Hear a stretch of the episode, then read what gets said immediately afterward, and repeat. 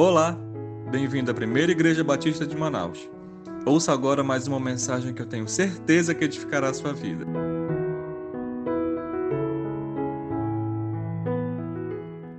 Vamos refletir hoje à noite a respeito da cura completa que Jesus permitiu a um paralítico experimentar em Cafarnaum.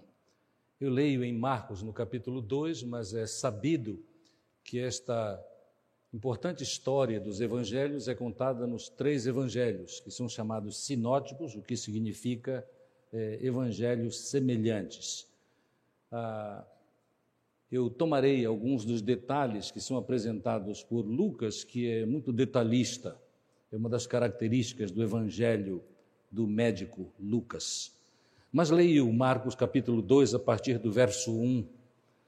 Alguns dias depois, Jesus entrou outra vez em Cafarnaum e souberam que ele estava em casa. Muitas pessoas reuniram-se ali a ponto de não haver lugar nem mesmo diante da porta, e ele lhes anunciava a palavra. Então chegaram alguns homens trazendo um paralítico carregado por quatro deles. Impedidos de aproximar-se de Jesus por causa da multidão, removeram parte da cobertura da casa, abrindo passagem pelo teto acima do lugar em que Jesus estava. Então baixaram a maca em que o paralítico estava deitado. Vendo-lhes a fé, Jesus disse ao paralítico: Filho, os teus pecados estão perdoados. Estavam assentados ali alguns escribas que pensavam no coração: por que este homem fala dessa maneira? Ele está blasfemando. Quem pode perdoar pecados senão um só, que é Deus? Mas Jesus logo percebeu em seu espírito o que eles pensavam no íntimo e perguntou-lhes: Por que pensais desse modo no coração? O que é mais fácil dizer ao paralítico: Os teus pecados estão perdoados? Ou levanta-te, toma a tua cama e, e anda? Mas para que saibais que o Filho do Homem tem autoridade para perdoar pecados na terra, disse ao paralítico: Eu te digo, levanta-te, toma tua maca e vai para a tua casa. Então ele se levantou e, pegando logo a maca, saiu à vista de todos, de modo que todos ficaram maravilhados e glorificavam a Deus, dizendo: Nunca vimos coisa igual. Como os amados observaram, o texto é extremamente claro, como a maioria das palavras no Novo Testamento. Este é o relato de um milagre de Jesus. Este relato é encontrado nos três evangelhos semelhantes, Mateus, Marcos e Lucas. E a situação é a situação em que Jesus acaba de um trabalho muito especial na Galileia e voltando à cidade de Cafarnaum, ele vai para a casa onde geralmente ele visita e permanece, a casa de Pedro. A maioria dos estudiosos da palavra de Deus nos diz que claramente, neste caso, há pouco tempo ele havia, Jesus havia praticado um milagre, havia curado a sogra de Pedro de uma febre, de uma febre. A palavra de Deus conta isso. E quando Jesus volta então a Cafarnaum, muitos estão buscando Jesus, multidões, multidões. Ele não tem sossego algum. Onde ele estava, havia pessoas, especialmente pessoas com carências e necessidades, especialmente necessidades físicas. Mas neste caso, nós aprendemos no decorrer da história que não estavam ali apenas os necessitados em grande número, mas estava ali uma comissão uma comissão disciplinar de escribas e fariseus que, sabendo da, da fama de Jesus, já, já estavam procurando Jesus com, muito, com a intenção de prejudicá-lo, de confrontá-lo, de persegui-lo, de persegui-lo. É interessante que no Evangelho de Lucas nós temos o relato de que havia nesta comissão escribas e doutores da lei, escribas e doutores da lei tanto da Judéia quanto da Galiléia e de Jerusalém. Provavelmente os mais temidos, os de Jerusalém, porque eles faziam parte da, da cúpula religiosa judaica, que naturalmente tinha mais, entre aspas, zelo a respeito das práticas do povo, as práticas do, do povo judeu. Amados, o relato é muito interessante, é tão dinâmico, não é? Porque neste momento que Jesus está ali com esta multidão e fazendo o quê? Pregando a palavra. É o que Jesus faz. A mensagem de Jesus é, como bem sabemos de outros relatos do Novo Testamento, a mensagem dele é: arrependei-vos e crede no Evangelho. Neste caso, o Evangelho é a, a graça de Deus, o amor de Deus que ele veio e conseguiu expressar, especialmente através de atitudes, ações, mas também palavras. Jesus está pregando. E quando ele está pregando, acontece isso: que chegam quatro homens trazendo um de seus amigos numa maca, porque paralítico, e logo observaram que estão impedidos de chegar próximo de Jesus Cristo. E eles é, tomaram uma atitude de pronto. Eles, já que era a intenção levar aquele paralítico para que ele fosse abençoado por Jesus, eles começaram a, a pensar e logo agiram, eles foram ao teto da casa. A casa era diferente das nossas casas. É uma das coisas interessantes quando nós andamos por aí, é, descobrir como são as casas são diferentes, né? Em diferentes culturas as casas são diferentes, a alimentação é um pouco diferente. Se é perto de rios, os barcos são diferentes, as canoas são diferentes, né? Há sempre uma coisa característica. As casas lá tinham um, praticamente o que nós chamamos de uma laje, muito simples, geralmente feitas simplesmente com algum, alguns pedaços de madeira e por cima, literalmente, grama e barro, grama e barro. E grama e barro, depois de endurecidos, serviam, protegiam das intempéries. E era assim a casa. E eles subiram. Lembre, a casa era a casa de Pedro, a casa da sogra de Pedro. E eles subiram e, naturalmente, abriram um buraco. O que eles imaginaram bem, ah, Jesus está bem ali. Eles viam Jesus. E foram lá, abriram aquele buraco. Imaginem isso, né? Naturalmente, quando eles abriram, caiu barro, caiu grama, né? E eles foram cuidadosos para que ninguém fosse terrivelmente prejudicado, mas o fato é que conseguiram o que bem queriam fazer. Desceram o paralítico na frente de Jesus. E aí acontece este diálogo tão interessante. É curioso o texto que diz assim: Jesus vendo-lhes a fé. A ideia é a confiança.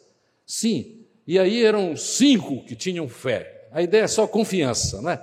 Não necessariamente aqui aquela fé que nós chamamos a fé salvadora. A confiança, Jesus tem, faz, ele sente pelas pessoas, ele tem poder para fazer alguma coisa, e assim foi. E assim foi.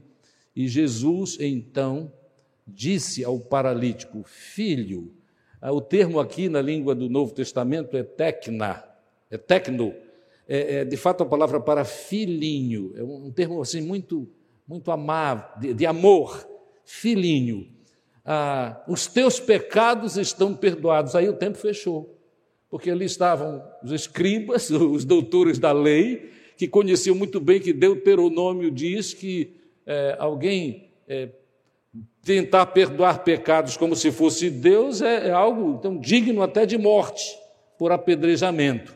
Nós encontramos esta palavra em Deuteronômio, né? Isto era blasfêmia, eles ficaram absolutamente incomodados com aquela palavra.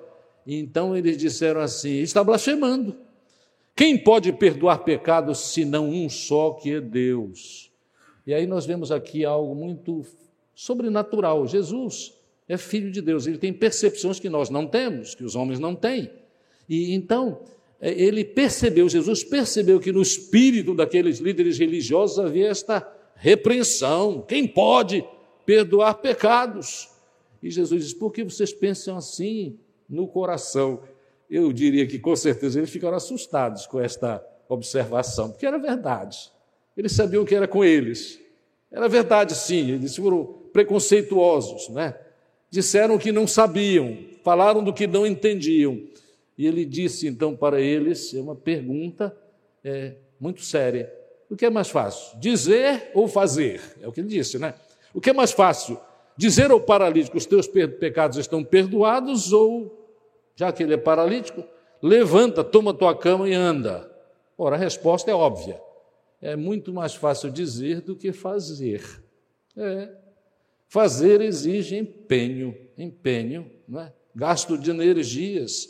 E neste caso, poder que Jesus demonstrou ter. Porque isso Jesus diz assim: então, para que vocês saibam que o Filho do Homem, voltarei a esta expressão riquíssima nas Escrituras, que o Filho do Homem tem autoridade é, para perdoar pecados, disse ao paralítico: Eu te digo, levanta-te, toma a tua maca, a tua cama e vai para casa. E ele levantou, pegou a maca, o paralítico pegou a maca, saiu. O texto diz assim: à vista de todos, o poder, puder receber ele estava ali no meio daquele povão todo, né? O povo que estava lá buscando milagre, o povo que estava todos ouvindo a palavra de Jesus Cristo, ensinando mais uma vez, e ali os escribas e os doutores da lei, absolutamente arrasados, doentes com o que era a palavra, a afirmação de Jesus sobre o perdão dos pecados, e agora muito mais todos ficaram maravilhados. Naturalmente que aqui, esta palavra do Evangelho, todos ficaram maravilhados, é possível que até os escribas e fariseus ficaram maravilhados. Só que a maravilhação deles, né, a palavra correta seria o mar, a, a expressão de maravilha deles ficou para dentro, porque eles eram, eles tinham um compromisso né, com a liderança maior que tinha certas pressões sobre eles. Né? E, naturalmente, eles sabiam destas pressões, mas possivelmente, né, por causa da obra de Deus, diante daquele, daquela manifestação de poder de Jesus Cristo, porque a, manifestação foi grande, não é? Foi grande porque uma coisa é dizer perdoados são os teus pecados, outra é dizer, olha, para eu provar que eu posso perdoar pecados, eu quero dizer, toma a tua lei e anda. E ele andou. Não havia como negar, não havia como negar diante do poder da manifestação de Jesus, não há como negar. Mas às vezes homens ainda tentam negar, o que é lamentável. Porque deveria ser diferente à luz da, da argumentação, a argumentação da manifestação do poder. Amados, isto quer dizer o seguinte: isto quer dizer, na história nós encontramos e podemos tirar esta conclusão, de que o ser humano tem, conforme este relato, necessidades físicas, mas tem necessidades espirituais. E Deus cuida tanto de uma quanto de outra. E qual é a mais preciosa? Tudo é precioso, nós podemos dizer. Não, mas realmente, qual é a mais preciosa? Quantas vezes você e eu já fomos curados? eu tenho já um, uma lista de vezes que eu fui curado. A primeira vez, quando eu tinha 17 anos e tive a brucelose, uma doença mortal na época. Quando eu já estava para morrer, e eu sabia que eu estava para morrer, já contei para alguns, mas os irmãos vão relembrar isto. Quando eu já estava para morrer e no quarto eu e minha irmã, que estava sofrendo do mesmo mal, eh, meu pai já muito abalado, procurando os médicos que podia encontrar. E nós, absolutamente, eu sabia que ia morrer, porque eu, nós recebemos muitas visitas dos crentes, amados, e eles liam textos que mostravam para mim claramente que eu estava para ir. É. Sabe uma coisa? Quando a gente visita doente, a gente tem que ter muito cuidado com o que lê, não é? Tem que ter. Porque às vezes a doença não é para a morte, mas quando a gente lê certos textos, nós damos a ideia que, olha, você está para partir. E pior ainda, quando visitante sem sabedoria, como uma mulher que eu encontrei aqui, era, podia ser um homem, mas no caso era verdadeiramente uma senhora, visitadora de uma das nossas igrejas aqui em Manaus, que certa feita estava visitando uma pessoa doente. E quando ela chegou, aquela senhora chegou bem perto dela, assim, eu a conhecia já há algum tempo, era uma missionária, mas ignorante, coitada. Aí ela olhou assim para a irmã que estava doente e disse assim: Mas querida, tu ainda estás aqui? Como você se sentiria com uma visita dessa se você estivesse doente, né? Provavelmente destruído nas suas emoções. E as emoções é, têm a ver com a nossa eh, estabilidade e, e, for, e força física também. Amados, olha, eu, eu tenho uma lista de doenças, mas o fato é o seguinte: Deus fez com que meu pai fosse um amigo dele que era químico. Contou a história, eu diria que ele fez, foi lá para fazer catarses com um amigo que era médico. E aquele amigo foi a solução para que eu não morresse aos 17 anos. Porque o amigo disse assim: Lages, o nome dele era Milton Lages. Lages, é, onde vocês andaram recentemente? Os médicos bons são assim, né? Quero, vão a fundo, querem saber o que é que houve.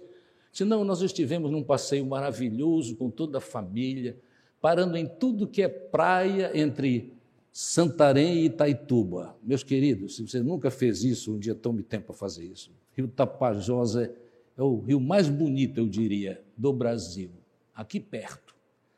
Ele disse assim: Ah, vocês estiveram naquela área. Vocês foram a um lugarzinho chamado Buim? Fomos. Eu sei o que é, disse o médico. É brucelose.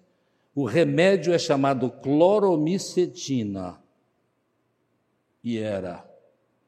Exames. Eu lembro que quando eu subi para o exame, quase eu não chego lá. 17 anos.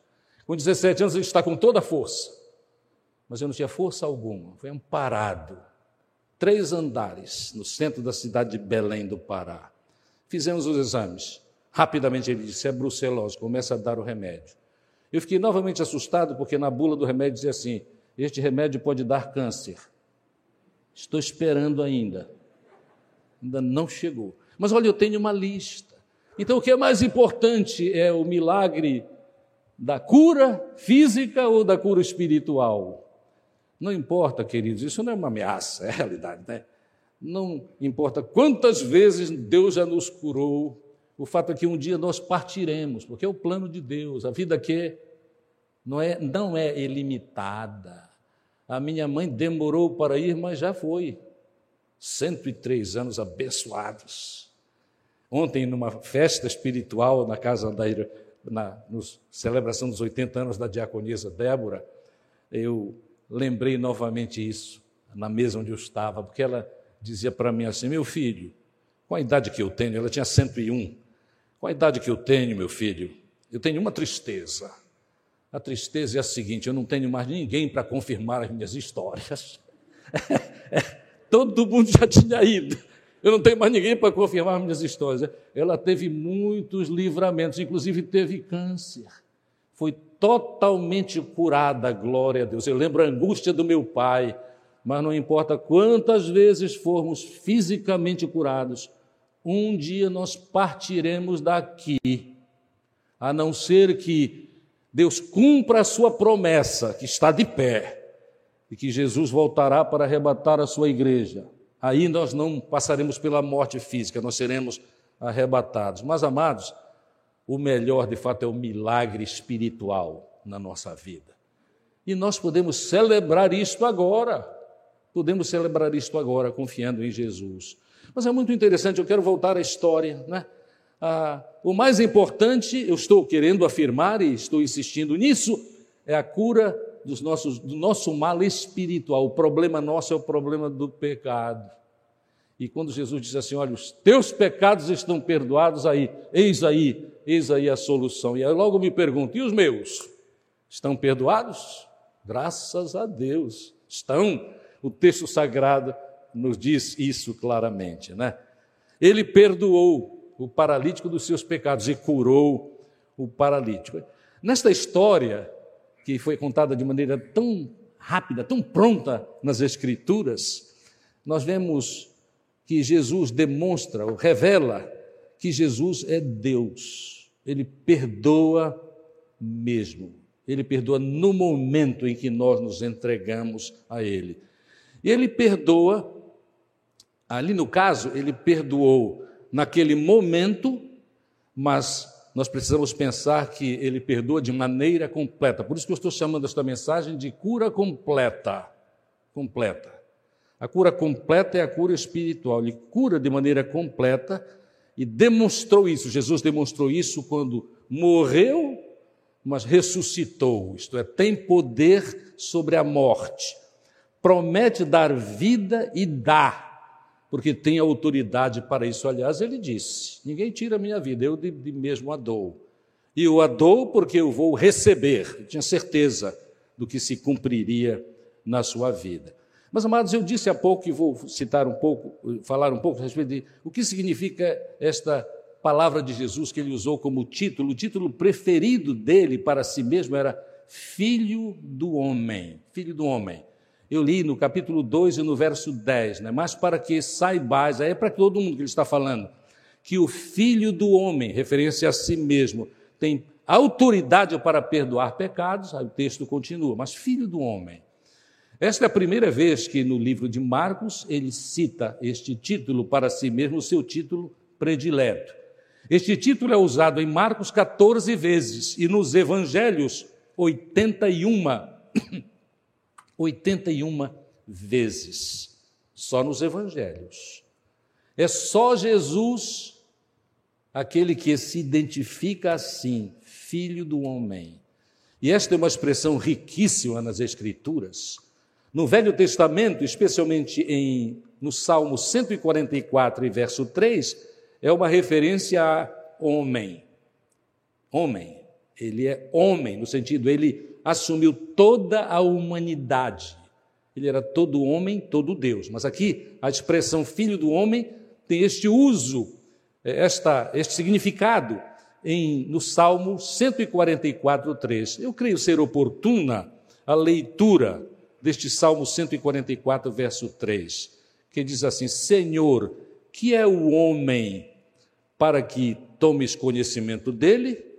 Ou o filho do homem, é aquela expressão da, da palavra de Deus, repetir para melhor entendimento. Homem é igual a filho do homem. Então, quando ele disse, para que vocês saibam que o filho do homem tem autoridade, ele está se colocando ali em toda a sua humanidade.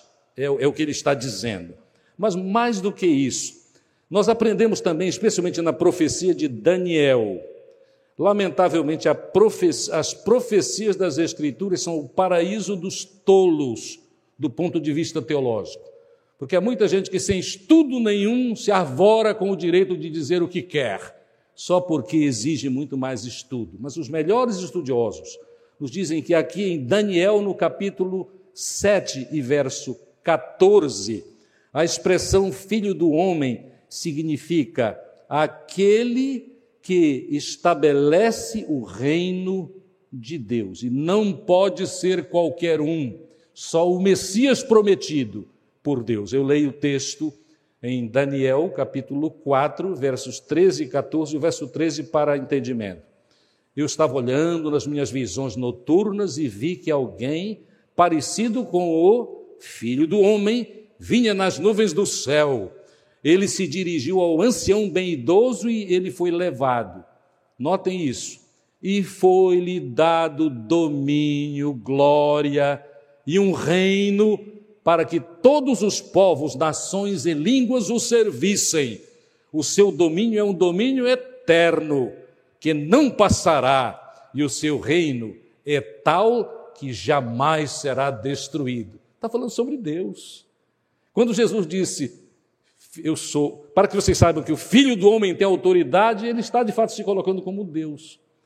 Mas nós sabemos que Vrede, um grande estudioso do passado, já distante, na presença do Senhor, já com certeza, ele levantou aquele, aquela tese muito interessante a respeito do, do segredo messiânico, isto é, Jesus só se revelou claramente como o Messias prometido no tempo certo. Aqui ele não estava revelando, entende? Jesus Cristo usou essa, para que vocês saibam que o Filho do Homem tem autoridade para perdoar pecados. Eu vou dizer: levanta teu, tua cama e anda, não é? Não era tempo ainda de revelação, eu sou Deus. Mas logo chegou o tempo, porque ele chegou a dizer: não nos esqueçamos. Em certo momento, no momento certo, no Kairos, tempo exato de Deus, ele disse: eu e o Pai somos um. E já não havia dúvida nenhuma sobre isso. Mas chegou o tempo da revelação. Jesus sabiamente, porque Deus absolutamente sábio, aguardou o tempo certo das revelações mais diretas. Revelações que, inclusive, o levaram a ser perseguido pelos religiosos daquele tempo. Amados, que expressão maravilhosa, né? Para que saibais que o Filho do Homem tem autoridade Aí nós já sabemos agora o que isto significa. Jesus, quando curou o paralítico, mostrou claramente a sua misericórdia. A misericórdia é a ação de amor. Misericórdia tem a ver com ação de amor. O amor tem muitas expressões, mas a ação de amor é chamada misericórdia. Amados, é interessante. Eu li um texto tão precioso que contava que no paralítico que recebeu a ordem de Jesus, olha, a palavra diz: os teus pecados estão perdoados. E logo depois, levanta, toma a tua cama e anda. O comentarista disse algo muito precioso. Ele disse que cumpriu-se no paralítico a promessa bíblica do príncipe dos profetas, portanto, Isaías, no capítulo 35 e verso 6, que diz assim: Então o coxo saltará como cervo, e a língua do mudo cantará de alegria, porque águas arrebentarão no deserto e ribeiros no ermo. Notem que expressão interessante quando nós ligamos isso ao que Jesus disse para o paralítico: levanta, toma tua cama e anda. A expressão tão preciosa, não é? O coxo saltará como o servo. Que privilégio nosso conhecermos esta história e aplicarmos esta história à nossa vida. Amados, quando alguém crê, de fato, confia mesmo a sua vida ao Senhor Jesus, esta pessoa recebe a bênção completa, especialmente esta cura mais importante, a cura dos seus, dos seus pecados, dos seus pecados. No relato, nós aprendemos isto claramente. Esta história pequena e tão tocante deve nos ajudar a, a gravar isso, por causa da nossa necessidade.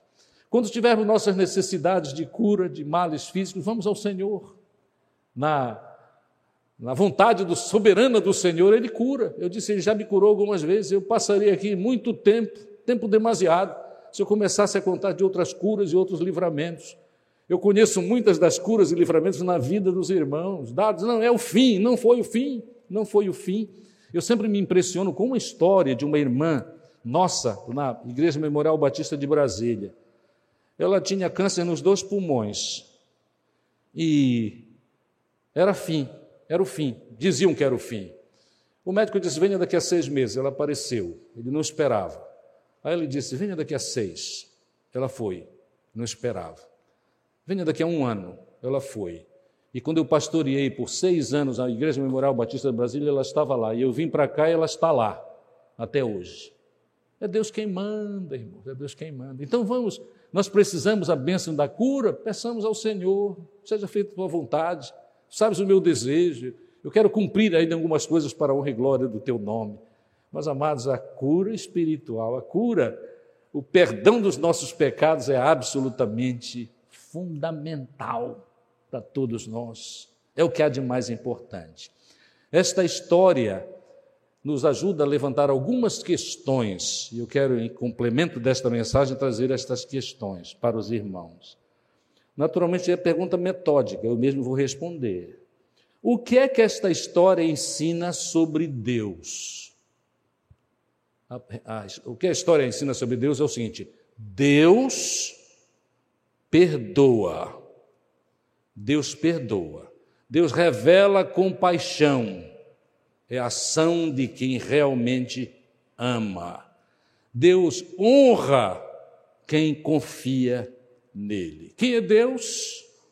Quem é Deus? O que ensina sobre Deus? Ele perdoa. Ele perdoa. A história diz isso com muita clareza. Muito bem. Ah, o que é que esta história ensina sobre o homem? O homem tem necessidades, muitas. Entre elas, necessidade de cura de males físicos, mas perdão, cura dos seus pecados. O mais religioso, muitas vezes, é o que mais precisa, porque muitas vezes religião é só é só é, cumprir certas tabelinhas. Você faz isso, você vem à igreja todo domingo, você está está tá salvo. Isso não existe, irmãos, não existe. Nós temos que resolver esta questão. O homem tem que resolver esta questão só com Deus, com Deus mesmo. O que ensina sobre o homem é que nós temos grandes necessidades, e a maior delas é o perdão dos nossos pecados. E devemos lembrar o seguinte: muitas vezes, males físicos não têm relação nenhuma com pecados, mas às vezes têm.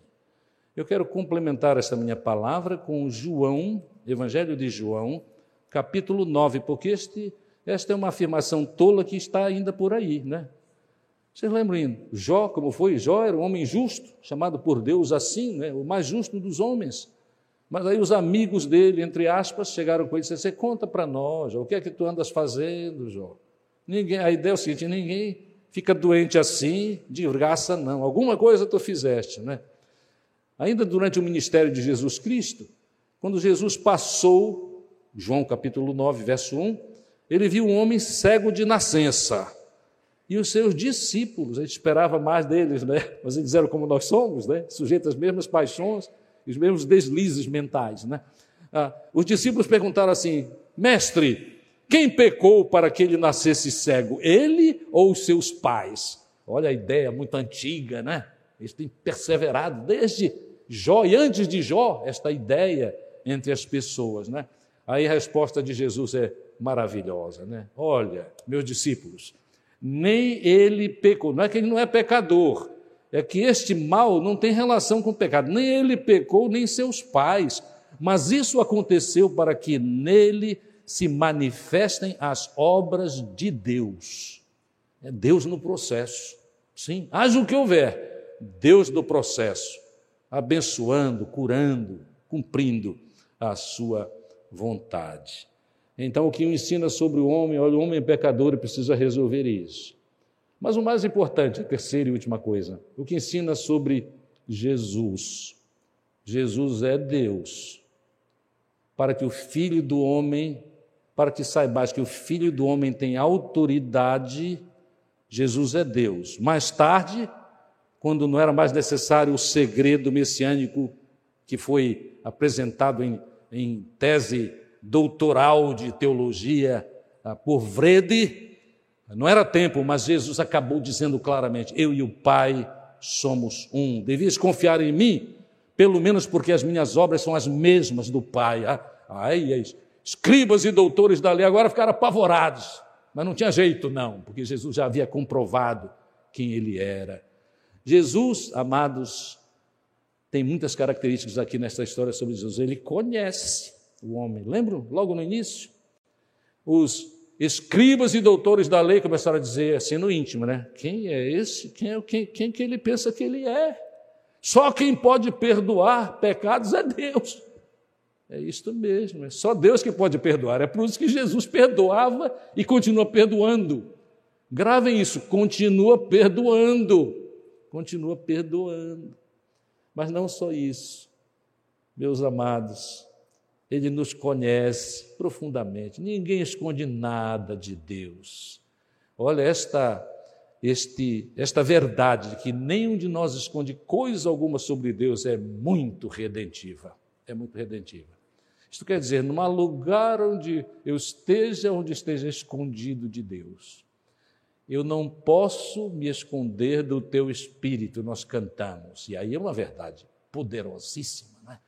Ora, se eu sei que todo o tempo eu estou sob a visão de Deus, eu procuro a ajuda de Deus para viver como Ele quer que eu viva, para a glorificação do Seu nome e para o testemunho da palavra, a fim de que haja autoridade naquilo que eu digo quando eu anuncio por orientação de Deus. Olha, todo homem pecador, mas há solução para o pecado é confiar em Jesus, é confiar em Jesus, é confessar os pecados e receber o poder da graça do Senhor. Ele perdoa pecados e ele é soberano para curar qualquer doença, qualquer doença. Quando nós sabemos destas coisas reveladas na, na pequena história sobre a cura do paralítico que foi descido pelo buraco no teto da casa da sogra de Pedro. Que quadro, né? É um quadro pitoresco, né? Desceu, desceu. Jesus, perdoados são os teus pecados. Depois de toda aquela falta de entendimento de escribas e doutores da lei, o que é mais fácil? Dizer isso ou dizer, toma tua cama e levanta, toma tua cama e vai para tua casa. Vai sim, levanta-te, toma tua cama e vai para a tua casa. E assim aconteceu. Depois de sabermos tudo isso, amados, nós temos de. Não tem jeito. Nós precisamos reconhecer o valor de todas estas verdades sobre Deus, sobre homens, sobre Jesus, e precisamos chegar à compreensão que quem dá, eu preguei sobre isso hoje, quem convence o homem destas verdades é o Espírito Santo de Deus é liberalizante para pregadores do Evangelho, pastores, missionários ou irmãos que pregam o Evangelho, o fato de que quem convence é o Espírito Santo, tira uma enorme pressão. Né? Olha, a vida de um pregador que, quando prega, fica imaginando que é a sua argumentação que vai resolver isto, ele está perdido. Porque quando ele chega em casa, ele começa a se molestar, porque é tolo, não conhece a palavra de Deus, não é? Ele começa a mostrar, mas o que foi que eu fiz para que ninguém aceitasse Jesus hoje? Meu querido, nós somos só instrumentos, instrumentos. O violino Stradivarius não toca por si só, não. Ele precisa de alguém que sabe tocar o violino.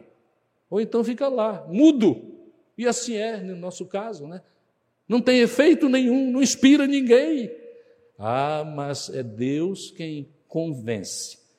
E ele convence, continua convencendo, até porque ele insiste no seguinte: não há nem um outro caminho. Não há nenhum outro caminho. Um verso bíblico que é bom gravar é aquele que diz assim: porque há um só Deus, um, e há um só mediador entre Deus e o homem, Jesus Cristo. Este que disse: Teus pecados estão perdoados Levanta, toma tua cama e anda. A minha oração é que, à luz destas palavras, nós sejamos sábios espiritualmente e aceitemos Jesus em quanto há tempo.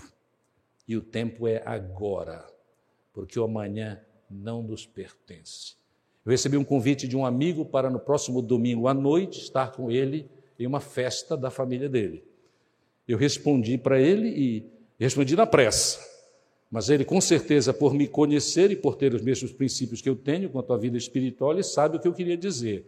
A minha resposta para ele é assim: querido irmão, recebi o convite, estarei lá. Ponto. Mandei. Mas naturalmente que eu estarei lá, faltou uma palavra, não falou? Vamos a Bíblia? Se Deus quiser. É verdade. Eu espero viver pelo menos 99 anos. Mas quem me dá dos irmãos segurança de que eu vou viver até o próximo domingo para participar do banquete com meu amigo? Só Deus garante. Então, meus amados, essa questão é séria demais para a gente deixar para amanhã. Não, eu, eu depois resolvo isso. Uma adolescente disse para uma colega sua, em uma das nossas igrejas, o seguinte: Olha, eu gosto muito desta palavra sobre Jesus, mas eu vou primeiro gozar a vida. O perigo disso é o seguinte: Deus a livre disso, mas poderia ser assim: olha, eu vou gozar a vida no inferno. É. Gozar a vida. Gozar a vida é ter Jesus como Senhor. É. Alegrias não faltam. E Jesus disse assim sobre as nossas alegrias: as alegrias que eu dou, ninguém pode tirar. Ninguém. Estamos orando insistentemente por um missionário nosso. Ele é ucraniano, estudou no Seminário Teológico Batista do Norte, no Recife. Louis Bomir. Ele teve a chance de sair de Kiev, o centro da, do problema agora, na Ucrânia, por causa dos bombardeios russos. Isto é verdade. Mas ele enviou, depois de muito pensar, ele mandou a família para em direção a uma cidade menos atacada e a ideia, eu talvez já tenha até ocorrido, é Polônia. Mas ele resolveu ficar. Estamos orando por ele. A vida de qualquer um, amados, todos os dias está nas mãos de Deus. Prazeres, serviços, significado de vida, quem dá é Jesus. Então, quando nós ouvimos o Evangelho de Jesus Cristo, pregado como hoje, o que nós devemos dizer, se não fizemos isso ainda, é o seguinte: eu quero passar pela mesma experiência daquele paralítico. Pecados perdoados e saúde para continuar a servir ao Senhor. É a minha oração para todos os irmãos. Mas a minha oração para aqueles que nunca conscientemente aceitaram Jesus como Salvador é uma palavra de alerta. Viva muitos anos. Deus o abençoe, muitas alegrias com Jesus. Aproveite a oportunidade enquanto tem. Daí porque eu quero fazer um apelo simples, absolutamente simples, para os irmãos aqui e para os amados que estão nos ouvindo por meio da internet. Aceite Jesus agora. Como você está? Como você está? Livrar do poder do pecado é obra de Deus na sua vida. Pela sua força, a nossa força nada faz, escreveu Lutero. Estamos sim perdidos, mas Jesus é por nós, Ele é o Senhor da nossa vida. Aceite Jesus enquanto há tempo. Os que querem aceitar Jesus porque foram tocados pelo Espírito, entendem isso. Levantem uma de suas mãos agora. Há alguém aqui que quer fazer isso? Nunca fez, quer fazer. Se você já fez, não precisa fazer mais, porque Deus lembra, certo? Mas alguém que quer tomar uma decisão assim? Pelo visto, todos nós já temos tomado a decisão via internet. Se alguém quer aceitar Jesus e aceitou Jesus, nós teremos grande prazer em saber da sua decisão, para que invoquemos o poder de Deus e nos coloquemos à sua disposição para ensinar, continuar ensinando a vontade de Deus conforme nos ensina a Sua palavra. Que Deus nos ajude e abençoe. Lembremos-nos deste paralítico que recebeu toda esta bênção de Jesus. Perdoados são os teus pecados. Vai, toma tua cama, anda, vai para casa. E assim foi. Amém. Compartilhe com seus familiares e amigos. Ah! E não esqueça de seguir a gente nas redes sociais, arroba PIB Manaus. Até a próxima!